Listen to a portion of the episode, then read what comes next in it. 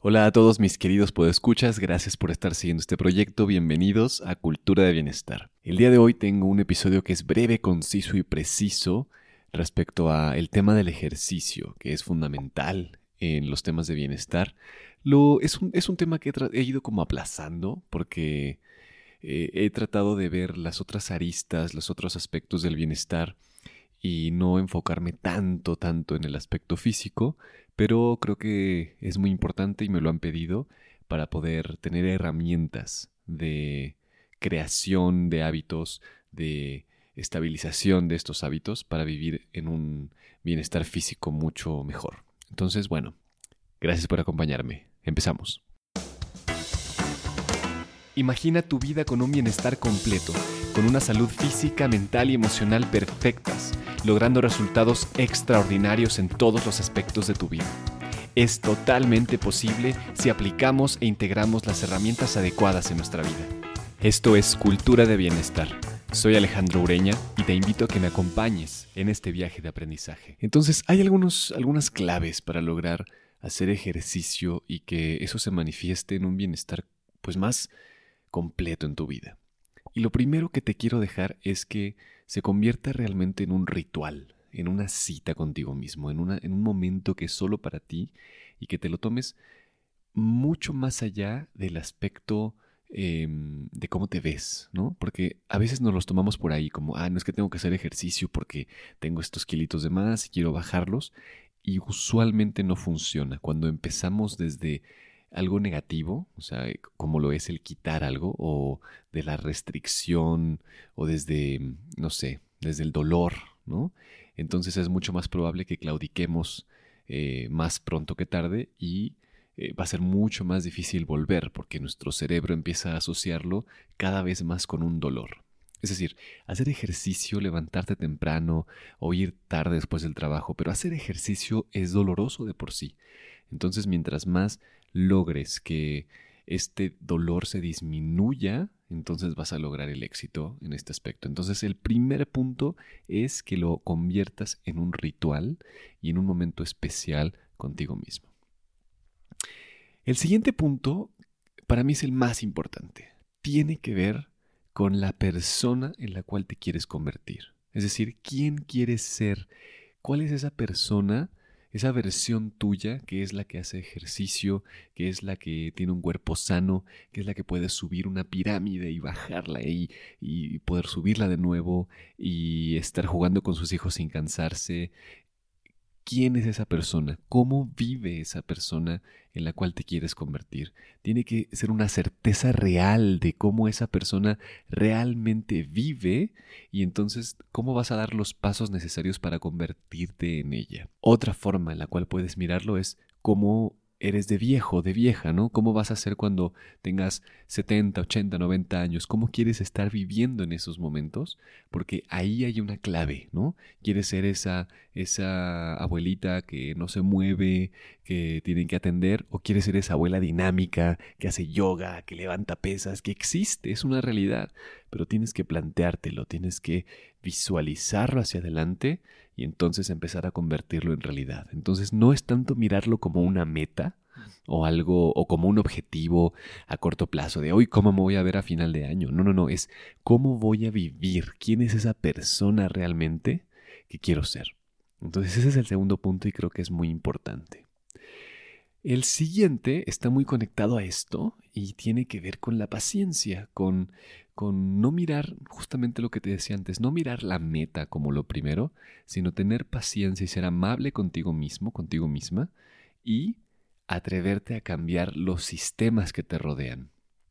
Esto se explica muy bien en el libro Hábitos Atómicos, que te recomiendo mucho, pero el, el meollo del asunto es este, es el objetivo no es el que te va a hacer caer, el que te va a hacer caer es el sistema. Es decir, si no tienes un sistema implementado que tiene que ver con tu rutina, con los tiempos, con la agenda, con la distribución de las tareas, si no hay un sistema mental y físico eh, y estructural que te permita administrar el tiempo que vas a dedicar a hacer ejercicio, entonces lo más probable es que caiga. Y ante la primera excusa vas a caer muy fácil porque no hay un sistema implementado. Entonces no pienses en el objetivo, no pienses en cómo te quieres ver.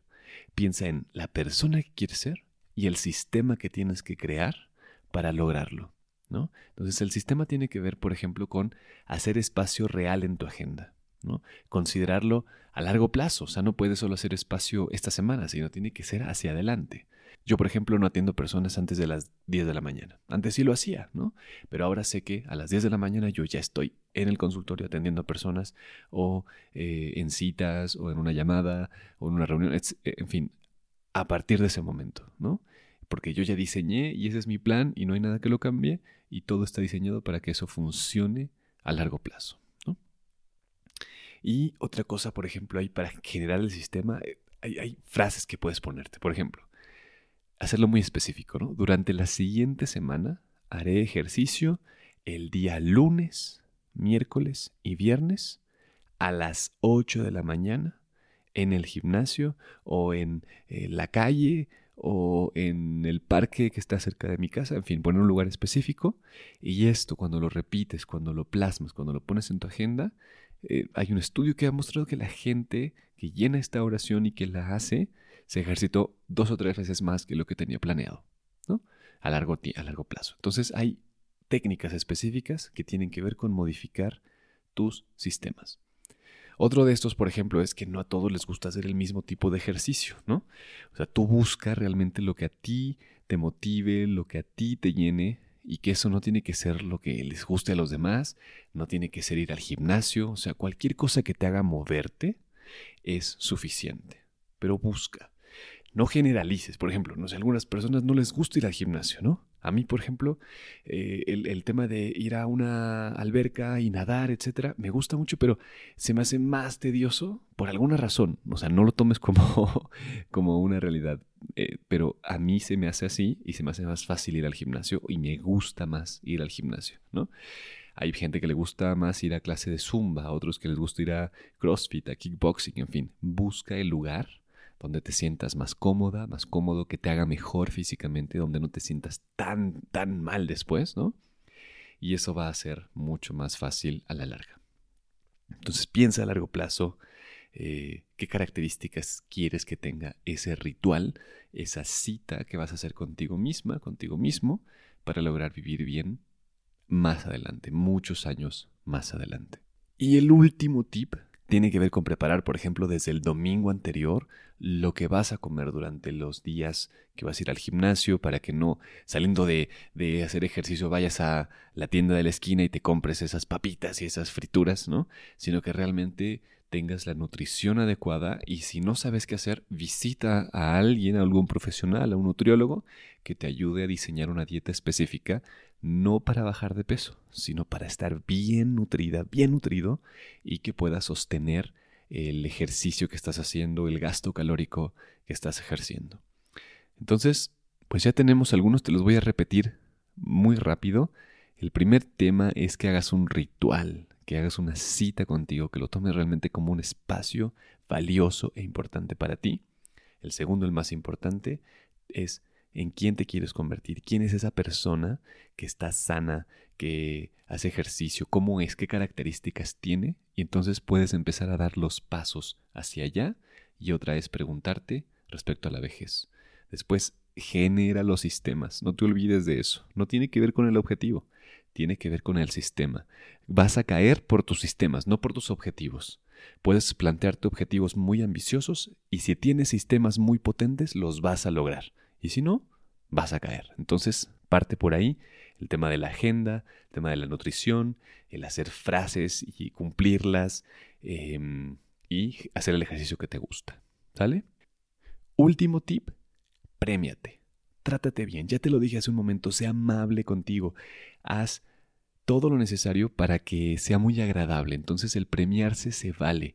El ir a ese lugar que te gustaba. Si logras cumplir un mes de hacer ejercicio, pues cómprate esa ropa que habías visto que era cara y que estabas eh, guardando para eso. En fin, tal, engaña un poquito a tu cerebro para que sientas que vales la pena. Porque es así, totalmente. Así que ojalá que algunos de estos tips te sean muy útiles para que empieces ya o fortalezcas tu hábito y que realmente puedas generar mucho más bienestar en tu vida. Muchas gracias. Bien, pues muchas gracias por escuchar este episodio. Ojalá que te sirva y pues también si sientes que hay alguien a quien le pueda servir, que tú conozcas, ayúdame a enviárselo, copia el link, ponle seguir, ponle algún rating, algún comentario y aquí estamos para servirte. Hasta la próxima.